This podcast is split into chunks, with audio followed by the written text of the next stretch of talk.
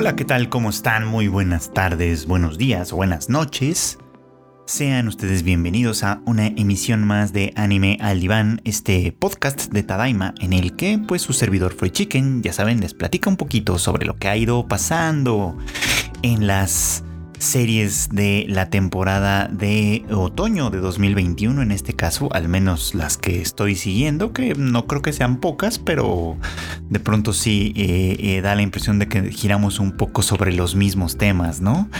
Ahora, me gustaría dar un giro, un pequeño giro en este, en este nuevo episodio. Porque creo que hoy vamos a hablar medio mal de algunas, de algunas cosas, por supuesto. Pero no todo es malo, no todo es malo. Más bien hay, algunos comentarios que sí se pueden hacer eh, eh, y que pueden funcionarnos muy bien para, para sacar algunas reflexiones y cosas interesantes de las cuales platicar. Y obviamente habrá otras en las que seguramente no saldrán cosas tan interesantes. Así que empecemos con una que creo que vale mucho la pena ver, eh, porque es corta, es divertida, tiene algunos encantos en, en bastantes circunstancias Estoy hablando de, por supuesto, Gambare Toki-chan. Y una, pues una pequeña serie, en realidad no sé si ustedes están viendo o no, pero si lo están viendo, si no lo están haciendo se las recomiendo porque, pues como decía hace un minuto, está bastante entretenida y creo que funciona muy bien. La historia en general es muy simple y las, y los, eh, y las situaciones que se presentan a propósito de eso también son muy simples.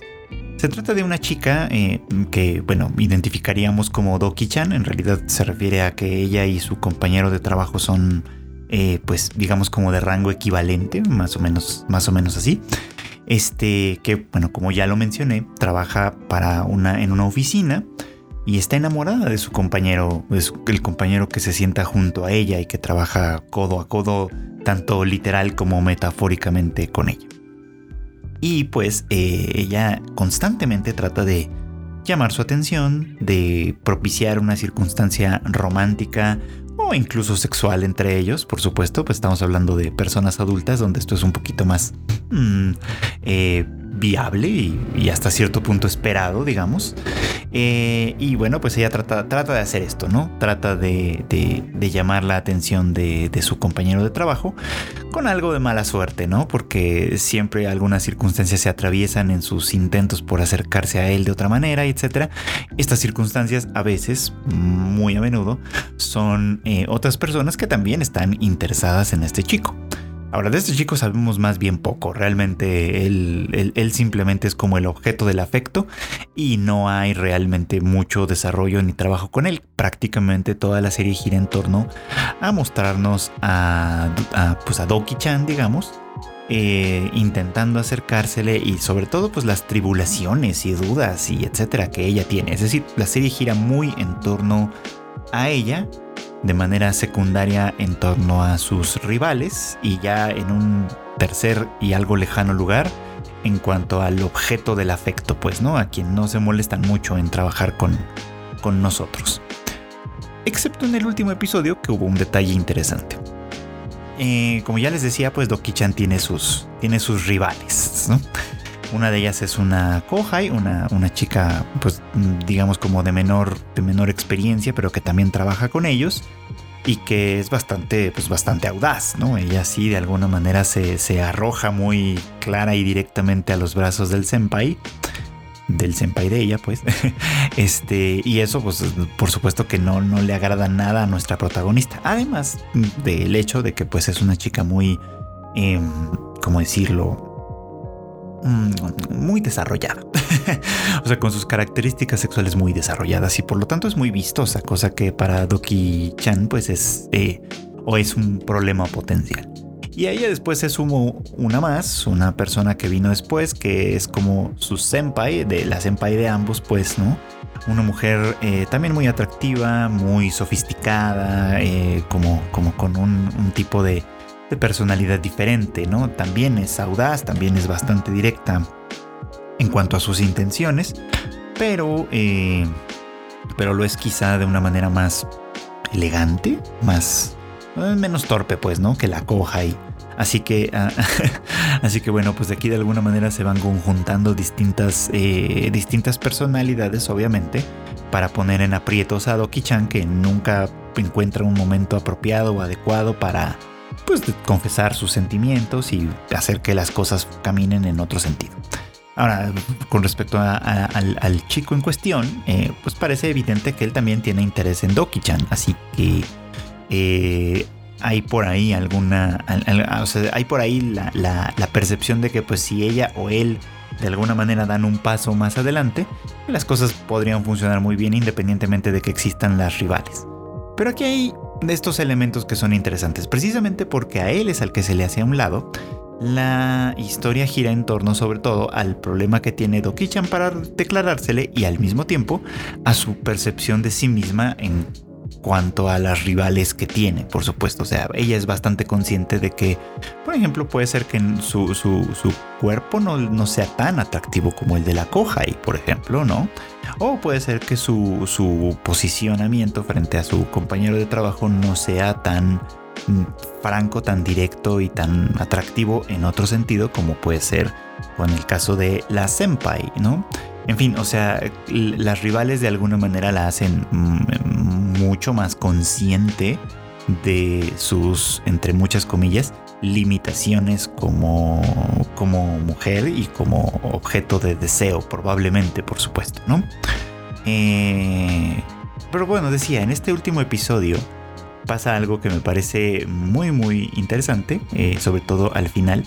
Eh, pero les voy a contar un poquito, ¿no? En esta ocasión la senpai les obsequia tanto a Doki-chan como a este chico unos pases para, para, poder utilizar la piscina de un hotel pues muy pues de mucho de mucho abolengo digamos no Doki-chan inmediatamente acepta la oferta por supuesto pensando que puede tener una cita de, de piscina con pues con el objeto de su afecto.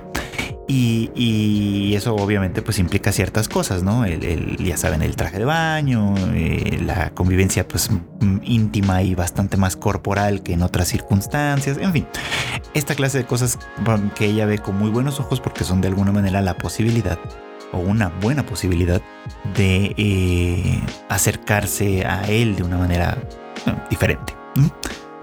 Con lo que ella no contaba es con que pues sus dos rivales iban a estar presentes también. ella había asumido de alguna manera que los boletos solamente eran para ellos dos y que podía ser una cosa que podían manejar en secreto, pero pues la senpai, que es quien les da los boletos en primera instancia y quien no parece sentirse muy amenazada, por Doki-chan mm, es quien le da los boletos. De hecho, ahora que lo pienso, la, senpai no parece interesada en, el, en este chico de una manera muy seria. O sea, parece muy entretenida jugando un poco con él, provocándolo y sobre todo provocando reacciones en Doki-chan. Pero en sí misma ella no parece tan interesada. La, otra chica sí, por supuesto, la coja y sí. Y de hecho ella activamente hace cosas para impedir que estos dos se encuentren solos en distintas circunstancias. Pero, pero bueno, me desvío. La cuestión es que al final, eh, eh, bueno, durante todo el episodio en realidad ella eh, pues está muy mm, orgullosa y al mismo tiempo apenada quizá de, de, presentarse ante su, pues ante este chico, pues en un traje de baño, que por supuesto se le ve muy bien y todo y ella espera que él reaccione, ¿no? Y él, él pues tímido y, un poquito como penoso, como parece que es, pues en principio no reacciona, ¿no? O sea, hace un esfuerzo importante por ni siquiera mirarla para, para, no, eh, para no manifestar o para no demostrar su, pues, pues, lo mucho que le interesa desde luego, ¿no? Y ella eh, presiona un poco, ¿no? Para que él la vea y para que la, le, le ofrezca algún algún elogio, digamos, ¿no? Algo que la haga sentir muy bien. Cosa que después se arruina cuando llegan las otras dos y bueno, en fin, las cosas pasan. Pero al final, al final del episodio, eh, en algún punto, eh, ella eh, pues se, se, enfada, ¿no? De que él no le dice nada, de que él no, no, o sea, sí la mira y todo, pero no le dice nada y, lo golpea con una pelota o algo. lo cual hace que la, la senpai diga, bueno, esta, la, relación que tienen estos, estos chicos es como si fueran todavía en secundaria, ¿no? Y la otra comenta todavía más, no, es como si fueran en la primaria, ¿no? Y esto me puso un poco como a pensar, ¿qué es lo que define a una, a una relación amorosa adulta, digamos? Eh, en anime estamos bastante, bastante acostumbrados a ver relaciones románticas entre adolescentes. Es una cosa sumamente, sumamente común. Y las relaciones entre adultos, incluso entre adultos jóvenes, son mucho menos frecuentes. No es que no existan, pero son mucho menos frecuentes. Por ejemplo, la temporada anterior estuvimos Remake Our Life, que los protagonistas eran universitarios. Entonces, eh, pues de alguna manera sí las cosas pueden ir un poquito más allá eh, o pueden, sí, o pueden, pueden girar en torno a, temas un poquito más sexuales de pronto, ¿no? Eh, con mucha mayor facilidad que cuando se trata de adolescentes. No que en adolescentes no exista, obviamente, pero vamos, la diferencia de edad de alguna manera sí marca o sí traza un límite de pronto, ¿no? Así, por ejemplo, en, anime, no quiere decir que esto sea en la realidad, pero en anime las relaciones entre adolescentes suelen ir en términos como muy tímidos, muy inocentes de pronto. Este, digo, pensemos en casos muy, muy extremos donde la diferencia de edad funciona, ¿no? Eh, por ejemplo, el caso de, mm, Takagi-san, de Karakai no Takagi-san eh, que pues es una serie protagonizada por chicos que van en secundaria y que por lo tanto pues están, lo he dicho en otras ocasiones, muy en la frontera todavía de, la infancia y la pubertad, digamos, ¿no? Entonces su, manera de coquetear entre sí es muy con base en, juegos, en bromas, en, en, donde el, el, éxito principal es hacer sonrojarse al otro, hacerlo trastabillar, en fin, o sea, esta clase de, esta clase de reacciones que desde luego pues mm, todavía giran muy en, el, terreno de lo infantil, ¿no? Y moviéndonos un poco más adelante pues están casos como el de eh, eh, mm, pues la propia Nagatoro-san y Jiranai de Nagatoro-san o bien eh, Kaguya-sama Love is War por ejemplo estamos hablando de personajes que están en preparatoria con quienes el tema sexual no necesariamente es explícito, pero está ahí, es, es, es, ya un tema que está sobre la mesa y que de alguna manera, aunque no se convierta en algo explícito o, aunque no se concrete, como también puede suceder, esto, eh, sea como sea, es un tema que ya está ahí de una manera mucho, mucho más clara que en un romance de secundaria como el de Takagi-san, donde también existe por supuesto cierta implicación, pero al final de cuentas el tratamiento es un poco menor, digamos, ¿no?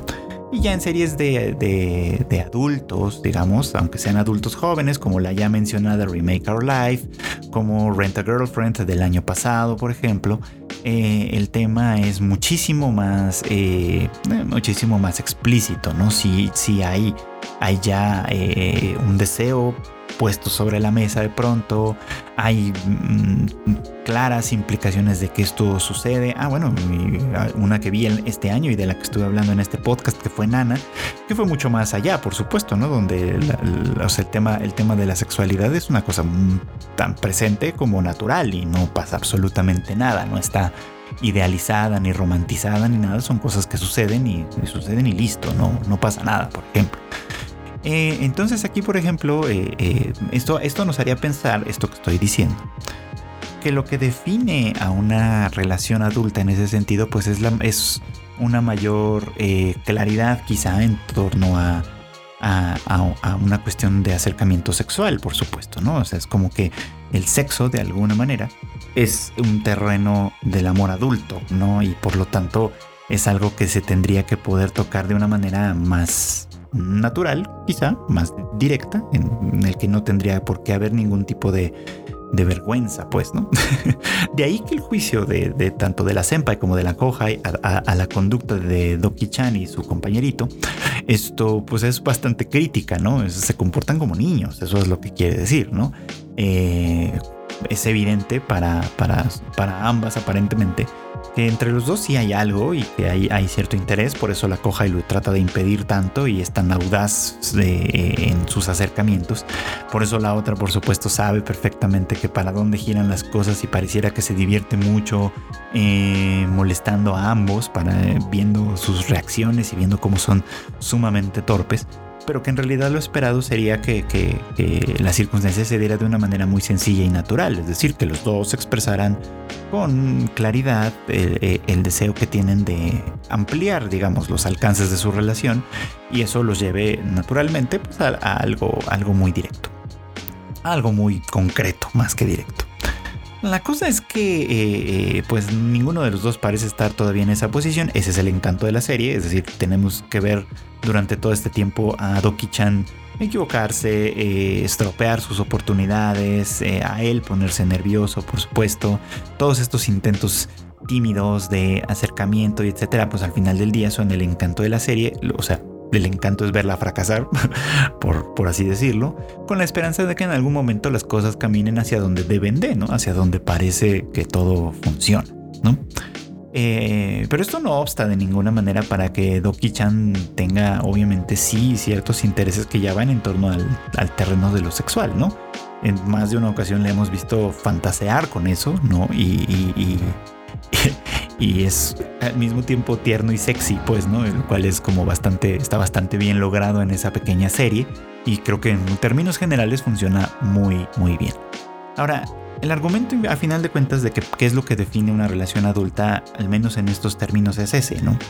Eh, cosa que después, en términos de representación, se termina diluyendo, borrando un poco cuando estamos hablando de personas más adultas, por ejemplo, ¿no?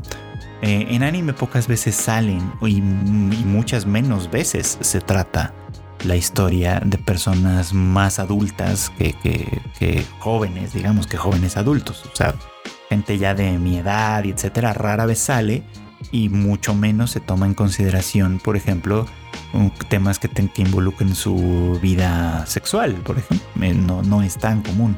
Ahora, por ejemplo, viene a la mente esta serie que también no me he cansado de recomendarles en distintos espacios, que es After the Rain, que pueden ustedes encontrar en Amazon, que gira en torno a una relación entre, entre una chica de 17 años y un hombre de 45 años de edad, ¿no? Eh, y no es que entre ellos, les voy a dar un poco el spoiler, no es en que entre ellos se desarrolle una relación romántica de verdad, es que ella está interesada en él por razones que ahora no les voy a decir por si todavía no la han visto. Y él, pues de una manera mm, esperada, eh, sí desarrolla cierto interés en ella, por supuesto, pues un hombre de 45 años, divorciado, sin muchas ilusiones, sin un atractivo particular, que de pronto sea el objeto del afecto de una atractiva chica de 17 años, por supuesto que le mueve el tapete, pero sobre todo lo confronta con las eh, insatisfacciones de su vida adulta como tal, ¿no? Como, como todo lo que ya les decía, un hombre divorciado, con un hijo, con un trabajo, mm, podríamos decir que mediocre, en fin, o sea, esta clase de, de, de, de experiencia le remueve los cimientos de una manera muy muy importante y entonces aquí el amor que puede haber entre estos dos personajes Mm, mm, digamos que trasciende un poco el ámbito de lo sexual, aunque pueda estar ahí presente, por supuesto, lo trasciende un poco porque va a un terreno muchísimo más existencial. De aquí, de ahí que pareciera como que se va trazando una lógica de cómo son las relaciones de, de, amor en distintos momentos de edad, a menos, al menos en un terreno idealizado. Es decir, empezamos con una cosa que se parece un poco más al juego, siguiendo con un juego un poco más elevado de tono, terminando con implicaciones sexuales más directas e incluso con consumaciones. Y al final de cuentas esto pasa también cuando la vida es más adulta a un plano, a un plano muchísimo menor para dar paso quizá a, preocupaciones más del orden existencial, quizá. Este, no es que sea así, por supuesto, ¿no? O sea, no, no es que no tengamos adolescentes de secundaria teniendo relaciones sexuales en la realidad, porque por supuesto que los tenemos y, es, es, una realidad insoslayable, como también tenemos eh, vida sexual en los 50 y en los 60, ah, en los 60 por supuesto, y como también tenemos dudas existenciales a los 17 y a los 23 y etcétera, o sea, no es como que como que eh, mm, a lo largo de nuestra vida vayamos cambiando como de caparazón y vayamos preocupándonos más por unas cosas que por las otras. Creo que todo tiene en realidad relación, solo es la manera en la que se representa.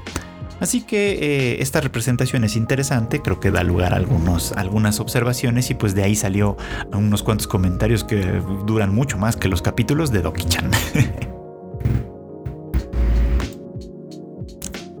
y continuando con otro tema, estoy a dos segundos de dejar por fin y para siempre esta serie que creo que terminó siendo una tremenda decepción que es Tact Opus Destiny eh, una colaboración que prometía mucho entre los estudios Mappa y Madhouse.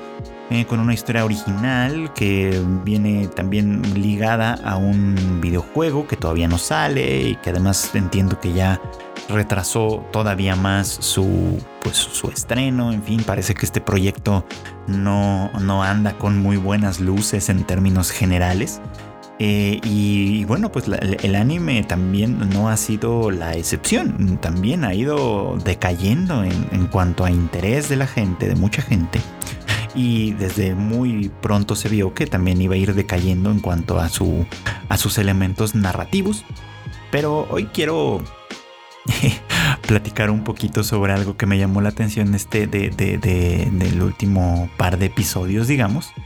Que es este personaje que, prometía ser una especie como de villano, que fue eh, este Schindler, este, este tipo rubio, eh, mm, con cara de mamón, insoportable, eh, que apareció pues ya hace unos, unos cuantos episodios y que siempre tuvo cierto recelo por Tact como, como un conductor Ronin quizá que no pertenece como tal a la, a la orquesta, ¿no? y obviamente con el, su muchicato que es este de Destiny, un May. que bueno, pues ya, ya sabemos que su historia ha sido un poquito como complicada y y un tanto arbitraria también de pronto, ¿no? Los dos se convirtieron en este dúo de conductor y muchicato de manera pues aparentemente accidental, o sea, tal vez estaban destinados a ello y supongo que la serie abundará un poco más en ello más adelante, supongo, pero por lo pronto pues sí fue como de, ah, bueno, hubo un ataque, pasó esto y ella de pronto despertó con estos poderes y él también, ¿no? De tal manera que el vínculo entre ellos es muy muy fuerte y ahora a partir de entonces ellos luchan contra estos eh, D2s, digamos, este, que, que operan por aquí y por allá, en fin, esta clase de cosas. Pero no quería hablar tanto de eso, sino del caso de este personaje Schindler, ¿no? Eh, de las, en las pocas apariciones que tiene, ustedes eh, probablemente habrán recordado que su postura, su, su, ética, digamos, lo que lo hace eh, lo que lo hace actuar, lo que lo hace funcionar, su motivación principal.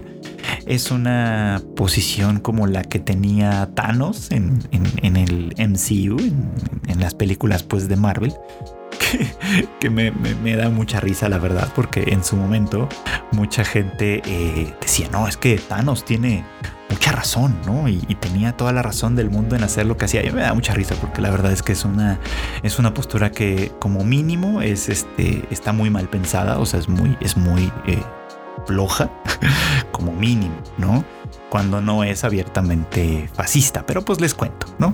La cosa es que ustedes ya saben que en este mundo, en el de Tactopus Destiny, eh, eh, hay unas criaturas aparentemente venidas del espacio llamadas D2 que pues reaccionan al, sonido, a la música, etcétera, y que pues tienen asolada a la población y que también de alguna manera venido del espacio viene la cuestión esta de las muchicato, que son pues chicas que, que, pueden combatir a los D2 que tienen habilidades para ello y que funcionan mejor en conjunto con un conductor, ¿no? Que con alguien con quien entran en una especie como de armonía íntima. Eh, eh, y que pues eso se convierte de alguna manera en un arma de ataque, ¿no? O sea, aquí el tema de la música es como la música se usa como un arma. No es muy claro cómo es que la música está involucrada aquí, pero ok, vamos a decir que así funciona.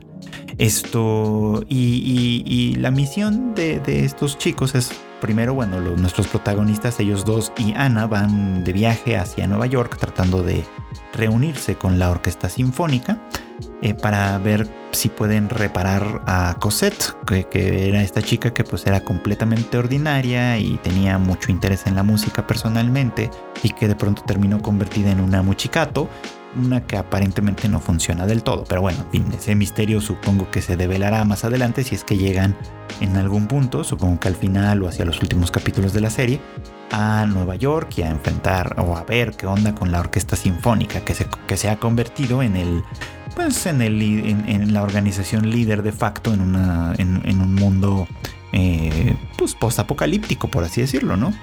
Eh, donde la gente pues después de, una etapa de remisión en la que los D2 mm, aparentemente dejan de aparecer o dejan de ser tan frecuentes y la gente trata de recomponer su vida eh, de distintas formas, ¿no?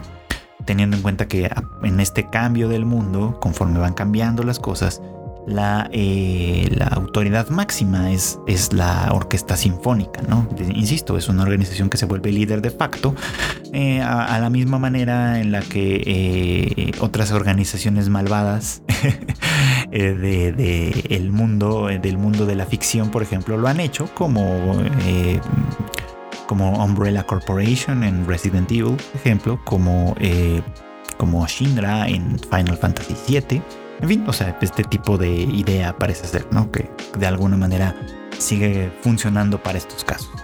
Y Schindler parece haber adoptado su posición como comandante ahí en la, en la orquesta sinfónica de una manera muy, muy radical, ¿no? Él se considera a sí mismo como un héroe y, y un héroe para la sociedad y para el mundo, ¿no? Un héroe que, de manera personal, de manera arbitraria pareciera ser, decide qué cosas vale la pena conservar de una sociedad y qué cosas no. Entonces él juzga, por ejemplo, que la gente que está tratando de sobrevivir y tratando de recomponer eh, su vida en los lugares más distantes de Nueva York, por ejemplo, esto, eh, pues tal vez no merecen realmente esto, viven como, como de lo dice por ahí, de la ayuda del gobierno y nada más. Este, y, no, y no producen nada que sirva de regreso, por supuesto, y que por lo tanto no merecen la pena que se les defienda, que se les salve, ni mucho menos que se les ayude de ninguna manera tampoco. Entonces, con sus poderes y con la ayuda de su muchicato, eh, que, es Inferno, pues básicamente ellos alebrestan a los, a los ditus ocultos en la zona para que arrasen con estas zonas que él considera inútiles y que poco contribuyen a, a, esta sociedad, pues, ¿no? O sea, y desde ese punto de vista él es como se considera un héroe, ¿no? Un héroe a la manera, insisto, de Thanos en su momento, ¿no? Este, en, el MCU, que a mí siempre me pareció una cosa como muy absurda y de pronto ridícula, porque pues ustedes recordarán seguramente, si vieron esas películas, estoy casi seguro que la mayoría de ustedes sí, porque pues de esas que están ya en todas partes, son completamente omnipresentes, eh, que Thanos quería las gemas del infinito para eh, exterminar a la mitad de la población del mundo del mundo, no, del universo, perdón, ni siquiera del mundo del universo. Eh, simplemente porque los recursos son limitados, ¿no? Y que por lo tanto, entre más gente haya consumiéndolos, pues más eh, problemas puede haber, ¿no? Y, les decía yo que eh, cuando la gente salía a decir, no, es que Thanos tiene toda la razón, si yo pudiera yo haría también el chasquido y me, y me y eliminaría la mitad de la gente, etcétera. Me parecía una cosa como pensada muy a medias. Primero porque eh, la gente que lo pensaba de alguna manera siempre consideran, eh, aunque no lo digan, eh, que, van a estar del lado que sobrevive, por supuesto, ¿no? O sea, se va a ir la mitad de la población y, yo siempre voy a estar del lado que, sobrevive porque, porque así es, ¿no? Que es lo mismo que pasa cuando tenemos esta conversación de la democracia y que dicen todo el mundo debería tener derecho a votar. No, no, no, deberíamos tener derecho a votar los que son como yo, ¿no? Porque somos inteligentes y capaces y pensamos en, el bien de los demás y, y todos los demás no deberían tener derecho a votar, ¿no? De alguna manera siempre piensan que cuando se restringen los derechos de otras personas, este, pues los de ellos van a permanecer intocables por alguna fantasía animada de ayer y hoy que vive en sus cabezas, desde luego, ¿no? Siempre es lo mismo, siempre es la misma idea. O siempre creen que, esto va a funcionar a su beneficio y, que todas las otras personas que, de alguna manera van a ser objeto de todas estas, de todos estos borrados sistemáticos, este, pues no, importan al final del día, ¿no? O sea, ya sea por el chasquido de Thanos, ya sea por negarles el derecho al voto, o ya sea por eh, porque no contribuyen a la economía de ninguna manera y viven de las ayudas del gobierno, como dice Schindler en Tact Opus Destiny. Siempre las personas que se identifiquen con esta ideología se este, piensan que, que les va a tocar estar del lado positivo, ¿no? Porque Mm, pues porque de alguna manera es algo que, tienen, que conservan y que, y que merecen además, ¿no? Siempre esto se, funciona desde un punto de vista de, la meritocracia, de una, de una supuesta meritocracia, digamos, ¿no? Que ya vimos que en muchos casos no están así, lo hemos hablado en este podcast en distintas ocasiones y lo hemos dicho también en distintos momentos, ¿no? Tal cosa como tal no existe tan fácilmente, ¿no? No quiere decir que la gente que, que nace con privilegios y, etcétera, no trabaje esos privilegios, le saque provecho y los convierta en algo más grande, ¿no? O sea, no quiere decir eso de ninguna manera. Solamente quiere decir que pues el hecho de que tengas privilegios eleva mucho tus probabilidades de que tus, tus aventuras, tus proyectos, tus trabajos, lo que sea que decidas, tenga más éxito que cuando no tienes estos privilegios de entrada, ¿no? Tienes que trabajar muchísimo más y las probabilidades de éxito son bastante menores, ¿no? No quiere decir que no existan, solo son bastante menores. En este caso, pues es lo mismo. Y Schindler, que pues está en una situación sumamente privilegiada al, ser el gran comandante y etcétera, pues él se toma estas atribuciones, decide de manera muy arbitraria quién sí merece y quién no merece existir, ¿no? Creyendo que le hace un favor al mundo. Y, esto sí me gustó, tengo que decírselos. No creo que me vaya a gustar lo que viene después, pero esto sí me gustó. Eh, que al final le demuestran de una manera muy, muy directa que él solo era un pues una, marioneta, que él realmente nunca tuvo poder sobre su muchicato, que eh, ella pues actuaba un poquito como siguiendo sus propios instintos y su propio y su propia búsqueda de placer y de diversión, por supuesto, y que funcionaba con él mientras le convenía funcionar con él o mientras de alguna manera ella lo estaba bien.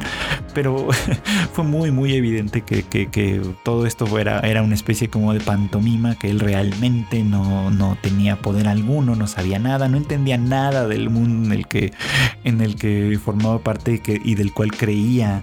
Eh, gobernar en cierto modo. Entonces esa parte me parece muy divertida porque pues sí, al final de cuentas este fue un villano un Thanos descafeinado, por así decirlo, ¿no? Que se sentía muy, muy salsa y que a la mera hora de pronto le demuestran que el, poder que él tenía, pues para empezar, no era suyo, le venía de alguien más y que sus ideas como tal eh, ni siquiera eran originales tampoco, ¿no? Eh, eh, queda muy claro que la Orquesta Sinfónica tiene una agenda que parecía que funcionaba muy en alineación con lo que el propio Schindler pensaba. Y sin embargo, Schindler pensaba que él era de pensamiento autónomo y que, y que él de alguna manera se iba a convertir en un héroe para la historia, que iba a dejar su huella a la posteridad.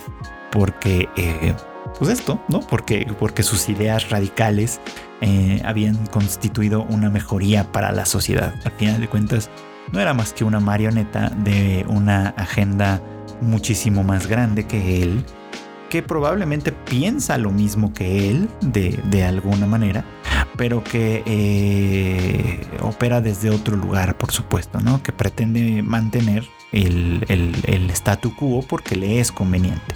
Y esto ya lo habíamos mencionado antes, ¿no? O sea, en un mundo como el que nos describe Tactopus Destiny, hay a quien le conviene que las cosas sean así y esa, y, ese, esa cúpula que se mantiene bajo, esa, bajo ese esquema de conveniencia va a hacer todo lo posible por mantenerlo así.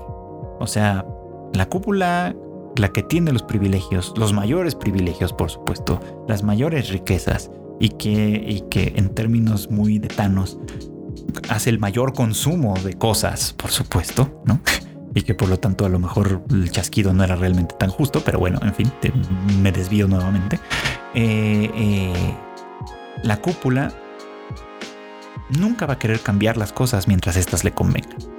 Y cuando dejen de convenirle, por supuesto que va a cambiarlas. Pero no a conveniencia de la gente, a conveniencia de la propia cúpula. Y creo que es aquí un ejemplo muy claro de cómo funciona esto. Y es una reflexión interesante que sale de algo que en realidad me está empezando a aburrir. y ya estoy a dos de dejarla, así que no prometo que vuelva a tocar este tema, pero por lo pronto me parece que fue interesante esta conversación. Y bueno, pues para finalizar me gustaría platicar un poquito más sobre el caso de eh, Mieruko-chan, una serie que mm, me llamó un poco la atención, no de una manera muy muy importante, que hay que admitirlo, pero sí, sí podría decir que me llamaba un poco la atención y... Eh, eh, y pues cuando hice una, una pequeña encuesta en, nuestra comunidad de Discord ahí en Tadaima, eh, pidiendo que me sugirieran una serie para ver y para discutir, que no estaba tanto en mi lista como tal, pues la, resultó, la que resultó ganadora fue esta. Y bueno, pues aquí estamos cumpliendo el compromiso de verla hasta sus últimas consecuencias. Y la verdad es que la elección tal vez no fue la mejor. Eh, eh, ya estamos en la recta final de, en el, entrando en digamos en el segundo tercio de la serie y, los primeros dos tercios han sido Mm, poco interesantes, por decirlo de una manera amable. Han sido poco interesantes. Eh, si no saben de qué va, les cuento un poquito el argumento de manera muy sucinta. Eh, Mieruko-chan, o más bien, bueno, más bien Miko, que es su nombre. Mieruko más bien es una, eh, es, una palabra que significaría algo así como la chica que puede ver, ¿no? Eh, y esto hace alusión a lo que voy a decir a continuación. Miko-chan de pronto tiene la capacidad de ver eh, espectros. O sea, ella tiene una vida normal, como un estudiante normal, tiene una amiga, eh, en fin, entonces es una niña perfectamente normal que un día de buenas a primeras tiene la capacidad de ver, eh, de ver espectros y una capacidad muy, muy significativa, pues, ¿no? Porque puede ver a los espectros, puede escucharlos, eh, murmurar lo que sea que dicen, en fin, tiene una capacidad muy, muy importante para, para, ver a, estos, a estas apariciones, ¿no? La mayoría de ellas son horrendas, son, son, son, estamos hablando de cuerpos deformes, descarnados, aguzanados, eh, a veces gigantes, ¿no? Eh, a veces no tanto, por supuesto, pero que en términos generales no se ven, no se ven bonitos, pues no, no son, no son fantasmas lindos, son, son apariciones bastante, bastante desagradables en, términos generales. Y ella, pues, puede verlos. Y durante varios episodios esto se ha tratado de ella viendo espectros eh, y, tratando de no reaccionar a ellos para que ellos no se den cuenta de que ella puede verlos, ¿no? Desde luego, ¿no? Ellos pareciera como que intuyen que, que, que ella los percibe y de pronto se le acercan y tratan de llamar su atención y hacen, incluso intentan hacerle algún tipo de conversación, pero eh, ella hace un esfuerzo pues, sobrehumano de pronto de no reaccionar para que ellos al final de cuentas decidan ignorarla y se vayan por otro, por otro lugar, ¿no? Eh, esto sucede desde el principio y lo vamos a ir viendo a lo largo de todos los episodios que lleva. En realidad, esta es una dinámica que se repite constantemente. De hecho, la serie mm, gira un poco como en torno a dos aspectos fundamentales. Estas apariciones y las reacciones, las no reacciones que intenta tener Miko con respecto a esto. Y por el otro lado, el fanservice, que, que se nos muestra a partir de ciertas tomas, a partir de ciertas, eh, de ciertas imágenes, para mostrarnos que Miko es una chica atractiva, que Hana, su amiga, también es una chica muy atractiva, y en fin, este, lo cual mm, no es que esté mal, ni mucho menos, pero me hace sentir un poco como que la serie tiene una intención más reactiva que narrativa. qué quiero decir con esto? Eh, creo que su intención al final de cuentas, más que contarnos una historia, al menos hasta este punto, más que contarnos una historia, su intención simplemente es hacernos reaccionar. el fanservice es muy lógico, ¿no? Siempre tiene funciones reactivas, por supuesto, ¿no? Muy rara vez tiene funciones narrativas. Creo que el único ejemplo eh, que, se me, viene a la mente ahorita donde el fanservice eventualmente se convierte en un asunto eh, narrativo importante es en Kill la Kill, una serie ya de hace algunos años de Studio Trigger. Eh, pero en términos generales, en la gran mayoría de los casos no tiene ninguna, ninguna intención narrativa, más bien tiene una intención reactiva, es decir, que los espectadores reaccionemos a ello y, y disfrutemos la serie por el fanservice, o al menos parcialmente por el fanservice, ¿no?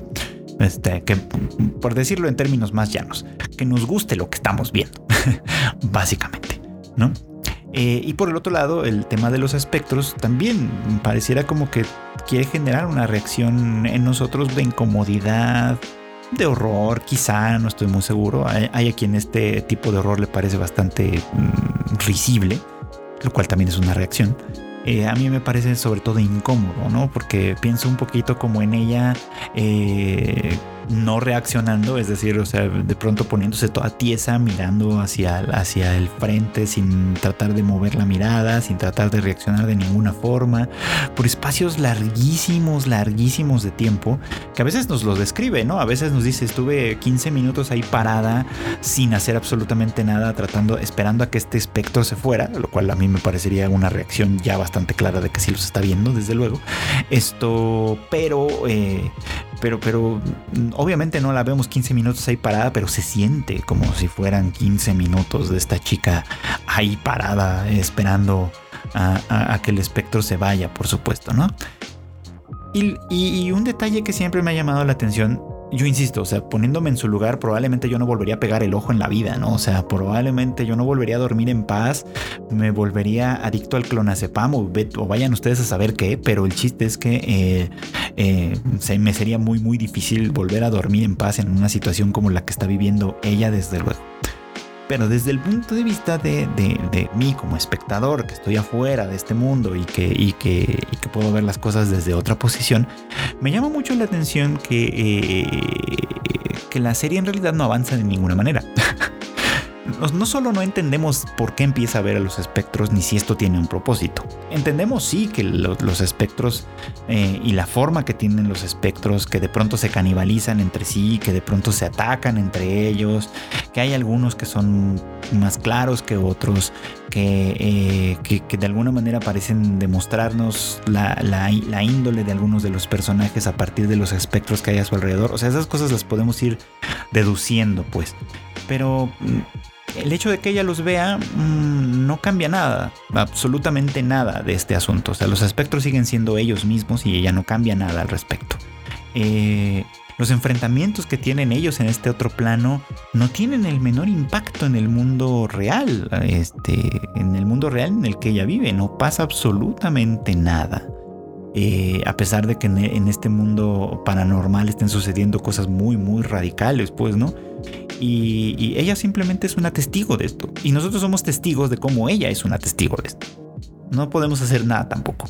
Ah, y así es como la serie camina, por así decirlo, simplemente mostrándonos eh, estas dos facetas de las que les hablé hace unos minutos eh, creo yo que buscando un poquito como nuestras reacciones, ¿no? Que, nos interese ver la serie por seguir sintiendo estas reacciones, pero es una fórmula que se vuelve cansina muy pronto que en uno o dos episodios ya nos la sabemos de memoria y de ahí en adelante eh, las cosas, los espectros pueden ser más feos, la violencia entre ellos puede ser un poquito más radical, pero en sí, en sí, no cambia nada. Y por ahí alguien me comentó en Twitter cuando decía algo sobre esto, que, eh, en la serie en realidad apenas está empezando su, su primer arco argumental, ¿no? Y es como, ok, Llevamos dos tercios de una serie, de una adaptación animada de 12 episodios, o 13 o 11, no sé, más o menos por ahí van las cosas. Esto, y, y, apenas al, último tercio va a tener su primer arco argumental. Pues me hace sentir un poco como lo que pasó hace algunos años con eh, Myriad Colors Phantom World, una serie de mi queridísimo estudio Kyoto Animation que fue pues, un fracaso desde varios puntos de vista. Eh, obviamente en términos de animación nunca lo fue porque siempre es muy lindo y Kyoto Animation sabe perfectamente bien cómo hacer su trabajo, pero esa era una serie que bien pudo haber sido una película porque los únicos capítulos que importaban eran probablemente los primeros dos o tres y, y los últimos dos o tres. Y todo lo que estaba en medio nos lo podríamos haber ahorrado y no habría pasado absolutamente nada. Es decir, Phantom World, al menos en ese sentido, pudo haber funcionado como una película porque su eje narrativo estaba al principio y al final. Y todo lo de en medio era un tremendo rellenazo. Entonces aquí pues pareciera que los dos primeros tercios de la serie han sido un relleno, básicamente. Y está como muy raro que, se haya decidido o que la manera en la que está funcionando, al menos raro para mí, sea, eh, sea de esa manera, ¿no? Y digo raro para mí en, en esta función que estoy asumiendo en este podcast un poco como crítico, ¿no? Puedo entender que hay quien como espectador lo disfruta, quien lo pasa muy bien cuando hay fanservice, quien ya siente algún cariño por Miko, por Hannah, por Yuria, la otra chica que también sale, etc. En fin, puedo entender que haya quien esté disfrutando la serie, pero desde un punto de vista crítico, creo que realmente no funciona. Sea, no, no, no está bien hecha, no está bien realizada, no va para ningún lado ni siquiera funciona realmente como un slice of life, como también algunas personas me han dicho, ¿no? Porque siempre pensamos como que los slice of life no se tratan de nada. Y en cierto modo sí, no se tratan de nada. De lo que se tratan es de la vida misma, ¿no? Y si lo pensamos en términos de nuestras propias vidas, nuestras vidas tampoco se tratan de nada. Se tratan de nosotros tratando de sobrevivir eh, eh, en un mundo eh, haciendo cosas para ganarnos la vida, como quien dice, pues, ¿no? Y si hicieran una serie de nuestra vida, probablemente sería la cosa más aburrida de la historia, al menos en la gran mayoría de los casos. Estoy seguro que hay por ahí vidas muy, muy interesantes y muy etcétera, pero que a final de cuentas nosotros somos quienes tratamos de darle un poco como de sentido. Un slice of life es eso exactamente, es irle dando sentido a la vida, ¿no? Aquí no está pasando esto. Aquí no le estamos dando el menor sentido a nada de lo que está sucediendo, solamente lo estamos viendo ocurrir y no hay ninguna cosa más allá. Por eso les digo que hacer un slice of life en realidad no es fácil. O sea, hacer un slice of life que sea divertido, pero que al mismo tiempo se trate de una cosa completa y perfectamente ordinaria, no, no es nada fácil. ¿No? Es, requiere de un talento narrativo importante, requiere que nos interesemos por sus personajes, por sus vivencias, por lo que está sucediendo a su alrededor. Y eso es algo que el fanservice por sí solo nunca logra, ¿no? Y es algo que también el horror por el horror, así de te muestro cosas espantosas y ya, no logra tampoco. Hacer horror también, entiendo, no es mi género favorito, pero los que saben de esto y les gusta este tipo, este género también, por supuesto, también saben que hacer horror no es nada fácil. Entonces, si esta serie pretendía ser una serie de horror y slice of life al mismo tiempo, se estaba metiendo en un gran aprieto porque está jugando con dos géneros que por su naturaleza reactiva no son nada fáciles de lograr cuando se intenta hacer algo narrativo con ellos. Así que pues aquí hay una gran, gran decepción con Mieruko-chan. Pero en fin, vamos a terminar de verla a ver si así al final mejora un poquito. Y bueno, pues eso es todo por hoy. Muchísimas gracias por acompañarme como cada semana en el anime al diván. Ya me parece que llegamos al capítulo 60. Así que este, pues seguimos avanzando en este, en este terreno hasta que tengamos 200 mil episodios como One Piece o yo que sé.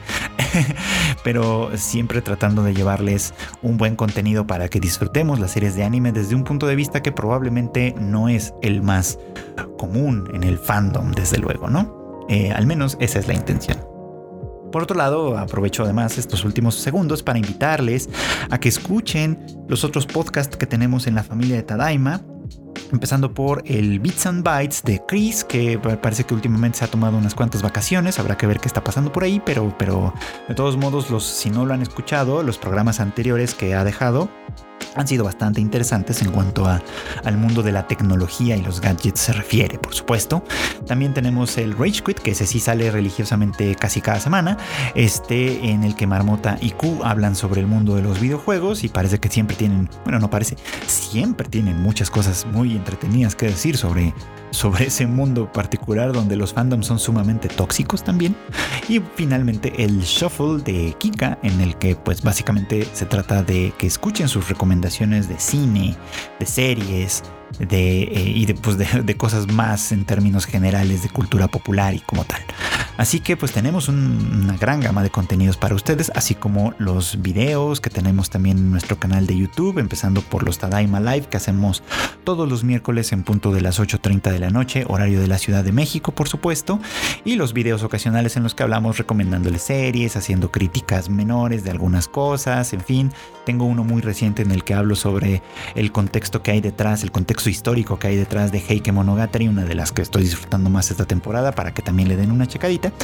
Y ya finalmente, ahora sí, eh, de todo lo que hacemos en, Tadaima, pues también tenemos el sitio de noticias y comentarios y opinión que tenemos ahí en tadaima.com.mx para que estén ustedes enterados de lo más relevante de este mundo del anime, del manga, de la música japonesa, del cine, en fin, de esta clase de cosas. Yo me despido, eh, no sin antes eh, agradecerles nuevamente por su acompañamiento en esta aventura de hacer un podcast y desearles sin más buenos días, buenas tardes o buenas noches.